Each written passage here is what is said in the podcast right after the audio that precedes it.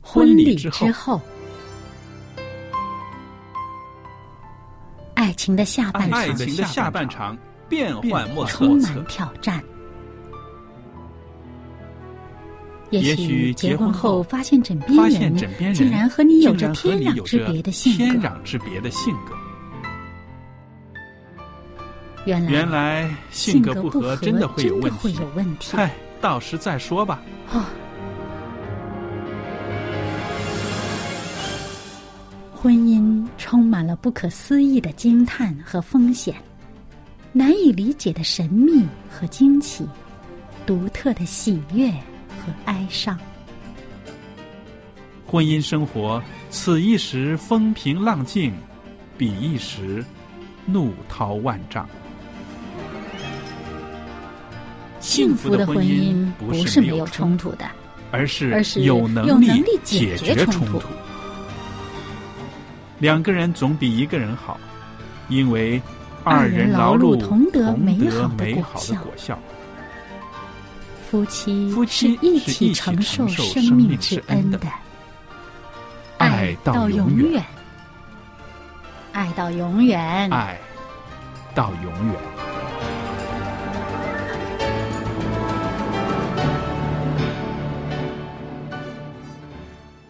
收音机旁边的听众朋友们，您好！您现在收听的是希望之声福音电台，我是肖佳丽，在这儿呢为您主持的节目是《婚礼之后》。朋友们，我们有一位好朋友在这儿哦，她是小燕，大家都很熟悉的。小燕你好啊！您好，大家好。那朋友们，在婚礼之后节目里边呢，啊、我和小燕呢，在这儿可以跟大家分享很多佳美的信息，盼望这些个信息，这些个一些人在婚姻生活中的经验，可以鼓励您，可以让您用一种新的视角去看待您的婚姻。嗯，那我们之前呢就有谈到一位牧师，他已经结婚五十年了，婚姻非常的成功。嗯，在他这个金婚纪念的时候呢，他跟大家分享一些秘诀，秘诀不多，十个，可是呢足够一辈子学习的了，嗯，是吧？我们想一想，牧师二十几岁结婚，五十年之后的话，已经是七八十岁了。嗯，是不是？对一位老人家用他的经验来激励我们、劝勉我们。对，这些呃，从圣经而来的这些劝勉呢，他是实践了五十年，对，他的这个成功的经验之谈，现在分享给我们，真的是很宝贵。是。那我们看看啊，今天我们要说的是秘诀九。这个秘诀九，他说的很有意思。他说，当自己犯错的时候，可要勇于承认，而且要主动的去请求宽恕啊。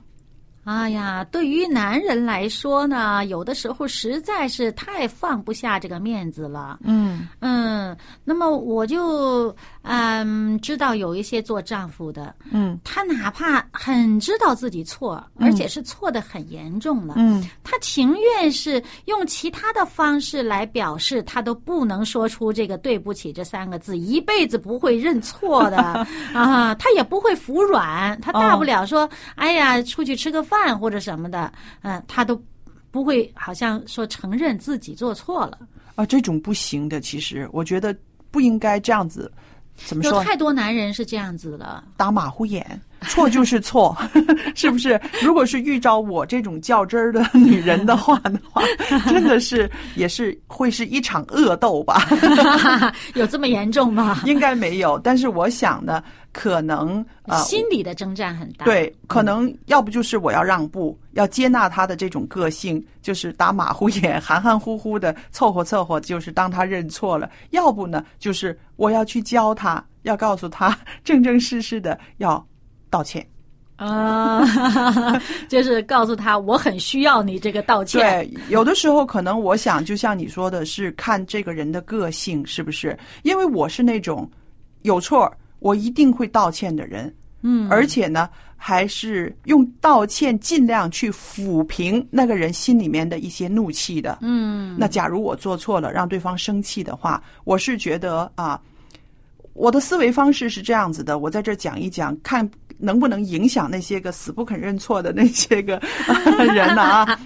我的啊、思维方式是这样：我道歉一次，我正正式式的道歉一次，就把这个问题、把这个错处清理了。我不要留在我心里长长的有愧疚，这不是更省事吗？嗯，对不对？还有呢，就是如果真的是我做错了，让对方心里很不舒服、很不愉快，那么我要去补偿他。我用什么方法补偿呢？我第一个方法就是说，先让他接纳我，嗯，我用我的道歉，用我的歉意，言语上的，让他接纳我，知道我知道自己错了，我也愿意去改正，我也愿意去去抚平他心里面的这种怒气，怒气。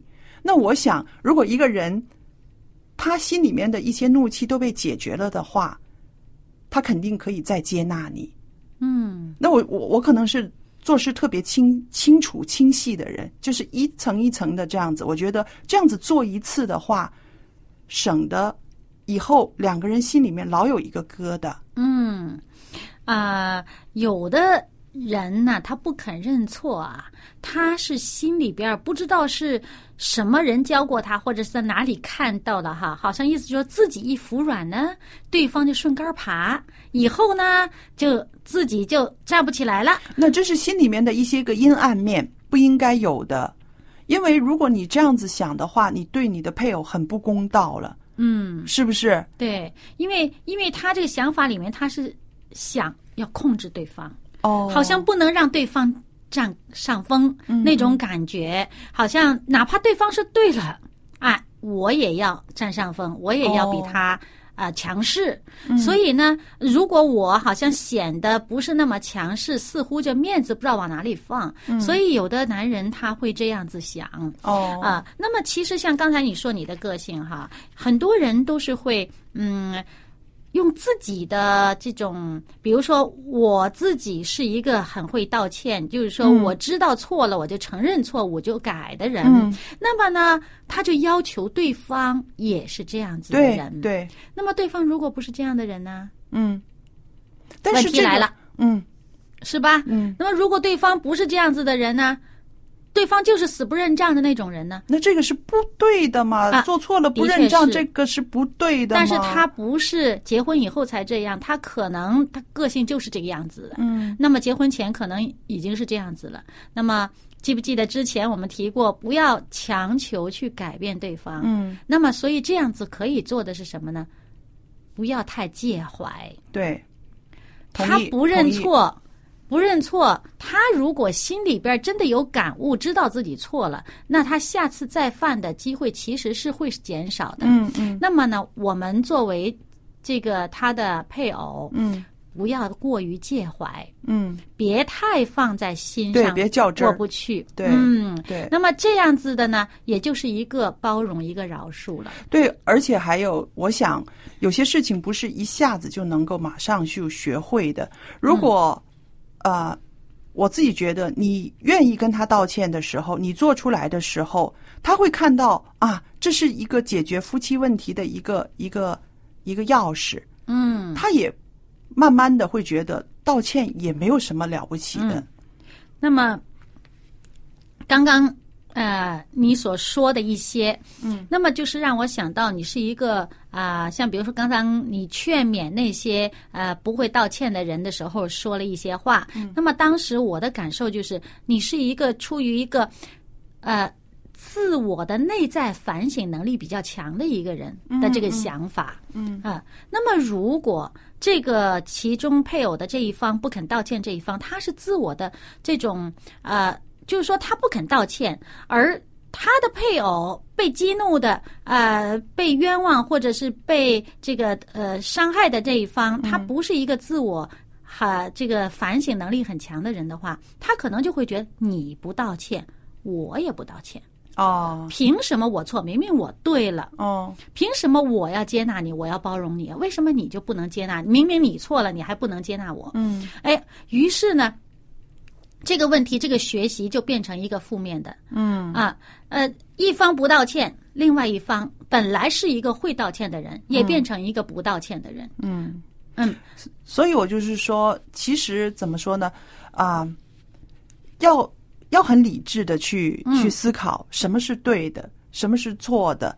那你对的的话，坚持；不对的的话，慢慢调节嘛。嗯，其实还是在主里面的一个爱的一个包容和饶嗯恕。因为如果两个人都是那样子的话，像你刚刚说的那种，呃，破罐破摔的那种的嗯话，那个就是很多失败的婚姻的一个一个写照的。对对对，是不是？嗯所以我就觉得啊，在这里边呢，啊，这位前辈呢，他告诉我们自己犯错的时候要勇于承认，并且请求宽恕。他为什么把它写在秘诀里边呢？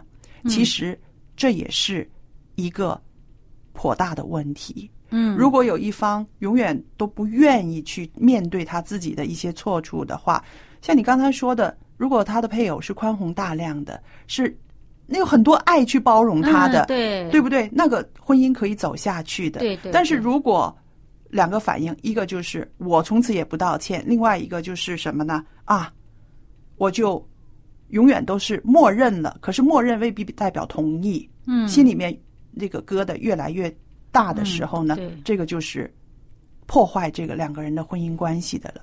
嗯所以我觉得这个老前辈他把它写进去是有他的用意的。所以这里面说请求宽恕啊，嗯他他的这个呃，写到一个请求宽嗯恕，就是自己要承认自己的这个错处，对对方其实是形成了一个伤害。对嗯我请求对方来宽恕我。其实这个“饶恕”这个词啊，就是给那个不配的错的啊，对不对？他你他你他他他配得，你就不需要饶恕对了。你要就是给他不恩配典，你要给他 对恩典的。就是他不配，你才要饶恕他吧。对，所以其实也就是说，承认自己是不配的那个嗯，啊，这个要放下身段了。 哎，承认自己是不配的那个，请求对方的宽恕，于是对方心里面就甜了。然后你看这个啊，有这个圣经的经文呢，来支持我们去去做这个赔礼道歉的，没并没有什么了不起的，对不对？嗯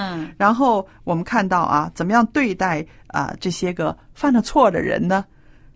要以恩慈相待。恩慈哦，对呀、恩慈、嗯他不配的，给他的，对不对？ 然后还有存怜悯的心，嗯就是像你刚刚说的，要体贴对方。嗯他错了，嗯错了还死不认错，嗯，是不是？对，那么我们要有怜悯，因为他没有认识到他的错处。嗯，还有呢，对于知道自己错的那个那一方，你要体贴到你是是伤害了他的，嗯，他是不好受的，然后呢，彼此饶恕，那归纳这些个好的美善的品格，归纳到正如上帝在基督里饶恕了你们一样，对。是不是如果？上帝不饶恕我们，我们还得了了？对，所以呢，这个归根究底呢，这些个美善的饶恕、怜悯、恩慈，它的源头是在神那里面。嗯，可能我们在世界上学来学去也学不会，但是当你聚焦在耶稣身上的时候，这些个你才会学得到。对，就是当自己实在是做不到，实在是说不出对不起这个话的时候呢，嗯祷告，让上帝赐给我们这个认错的力量，赐给我们饶恕对方错误的力量。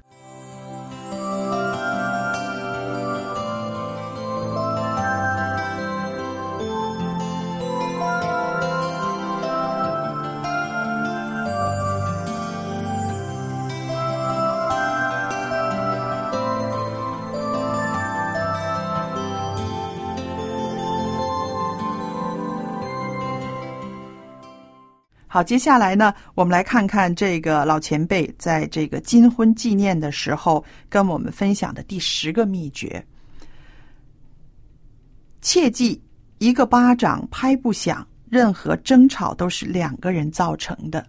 嗯，我想到的就是、那各个、打五十大板， 我想到的是刚刚提到的那个啊、认错要请求宽恕，一个巴掌拍不响，任何的争吵、吵架都是两个人才能够造成的。那如果有的时候说对方有错，一定要死认扣，对方先要道歉的时候，其实也应该自己反省一下。嗯，如果我没有参与其中的话，绝不会争吵起来的，对不对？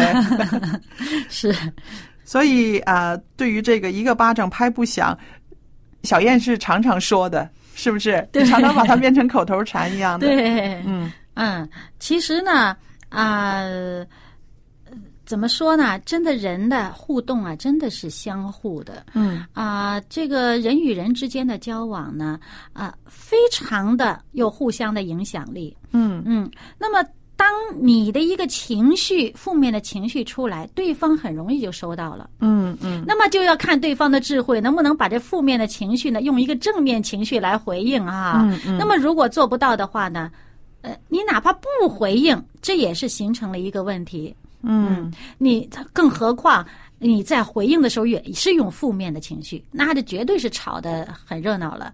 嗯，所以呢，呃，为什么说两方面都有责任呢？嗯嗯，就是说责任，比如说是其中一个人造成的主要责任，嗯，而另一个人没有成功的化解，其实也是责任之一。，是是，对。嗯，所以这个成功的化解，可以说是有的时候沉默不语也是一种成功的化解，对不对？嗯，这个沉默不语不是说是被动的，或者是受欺负的。我觉得能够有智慧的去运用这个啊、方式，它是非常有智慧的。我可以忍耐住自己的回嘴啊，嗯，是不是？他说的那些个话，我听着不受听，可是我可以忍住，我不去回嘴，那么这个争吵就可以平息下来了。这也是很有智慧的我特别想起 我特别想起有一次啊，啊！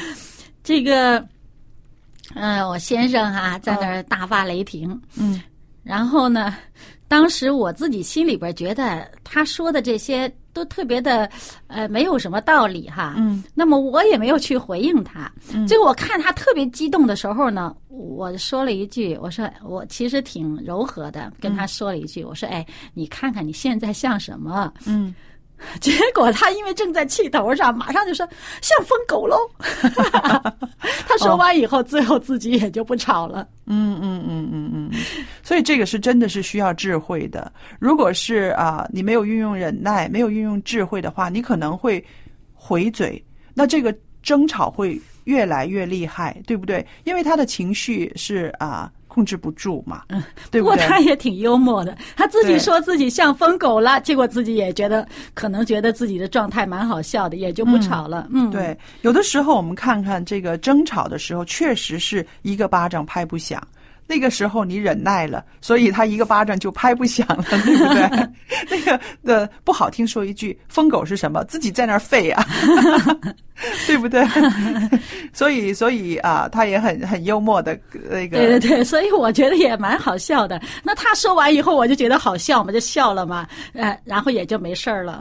是，所以我们就是说，在这个夫妻的关系里面，啊、有的时候要进退有序的，嗯是不是？什么时候知道可以禁言，什么时候知道可要忍耐、要后退，这个就啊、像打篮球一样， 有进攻有防守，是不是？嗯然后在圣经里边呢，《箴言》十五章第一节呢，就是啊，来提醒我们怎么样不让这个争吵蔓延。嗯，来，你读给我们听。回答柔和，使怒消退；言语暴力触动怒气。这就说到了，有人说话，你回答的时候，你用什么态度？嗯 是不是？那如果是一个妻子在气头上，啊，在在在在大发雷霆的时候，那个丈夫如果能够回答柔和，可能这个妻子觉得这场戏一个人唱不下去了。对，其实就是一个以攻为守啊。对，就是化解了对方的这个锋芒。嗯，那我们看啊，这个柔和的回答哈、它让这个怒气消退了。嗯，这个怒气消退了之后，这个争吵就不会蔓延下来了，嗯是不是？对这个可以说是呃，怎么说呢，是非常有技巧的。嗯，对比这个完全的不反应、不出声，更加的积极一些。嗯，好办法，大家要小着点儿，是不是？那接着呢，这个经文也说到言语暴力触动怒气。有的时候我就看到那个夫妻两个人的互动哈、其实开始的时候没什么，你一言我一语，可是呢，会因为一个人呐、突然之间说了一些个好像很冒犯对方的话哈、嗯啪一下子这个就点起火来了。嗯，对，我们就看到这个说话，它是有一些力量在里面的。对对对，有的人呢比较在意他说话的这个内容，嗯可能他觉得，哎，你这话什么意思？嗯啊、你是不是言外有意？啊啊，那有的人呢，他不是介意的这个意思，他会介意你这个语气和声调。嗯哎，你这声调就让我觉得受刺激了，嗯那不行，我我得要反抗。嗯嗯，所以呢，呃，还是要多些沟通了，还要比较细需要一些比较细心的去呃了解对方的特点。嗯，是啊，我们如看果对，如果你知道对方是一个比较在意你说话的内容嗯的，那你要小心自己的言辞。那么，如果你是发现对方会对你说话的语气和和态度会比较有情绪反应的话，嗯那你就要小心，你要怎么样温柔的对待。我自己就觉得，在这方面我的领会就是说，开始新婚的时候，大家可能会特别的注重这个语气，嗯，因为好像这个语气走在前面，但是常年的生活在一起，慢慢的你已经了解这个人，明白这个人，可能慢慢的就不会太在意他的语简气洁了处，事了。对，然后呢就会呃集中在他说话的内容这方面，你去你你你你去领会了，嗯是不是？那么，所以这就造成有的人呢，啊、几十岁的人了，嗯他可能之前在自己的这个家庭当中，在父母面前啊，或者在呃这个呃配偶面前呢，可能他没有呃得到他这个呃这个语气的方面的这个听方面的这种这种这种教，育哎，这种提点呃和他的这个感受的满足，哦，啊，那么于是他就要求儿女了，就嗯变成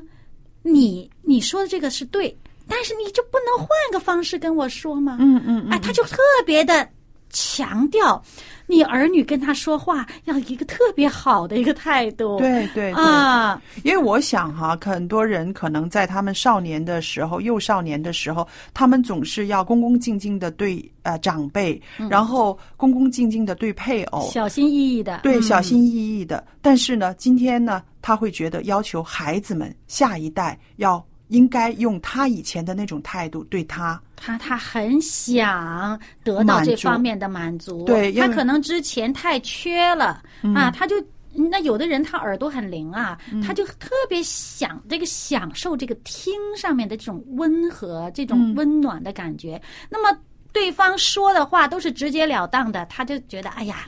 太难受了，我都一把年纪了，你还这样对我？所以我们看哈，呃，每一个人从不同的家庭中出来，每一个人他的这个历史、他的背景都不一样，所以当我们愿意去了解我们的配偶，去体贴他的心意的时候，真的是要带着爱。嗯，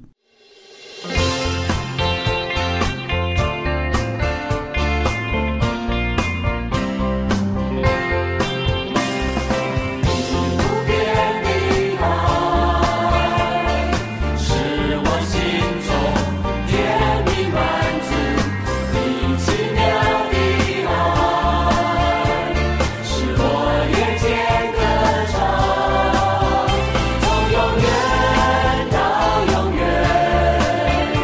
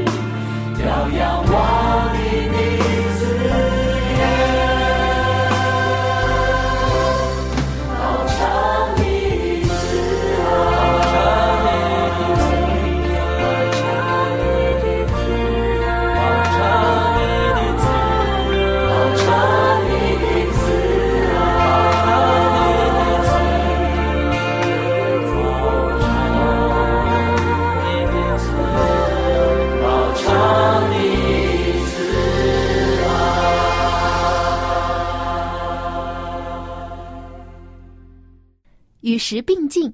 现在用微信号码，听众就可以和主持人保持联系了。向您喜欢的主持人问个好吧，或者为他打打气。你也可以在微信留言索取您所需要的书籍和礼品。我们的微信号码是幺八九五零四四四九零八，幺八九五零四四四九零八，微信名称是佳音。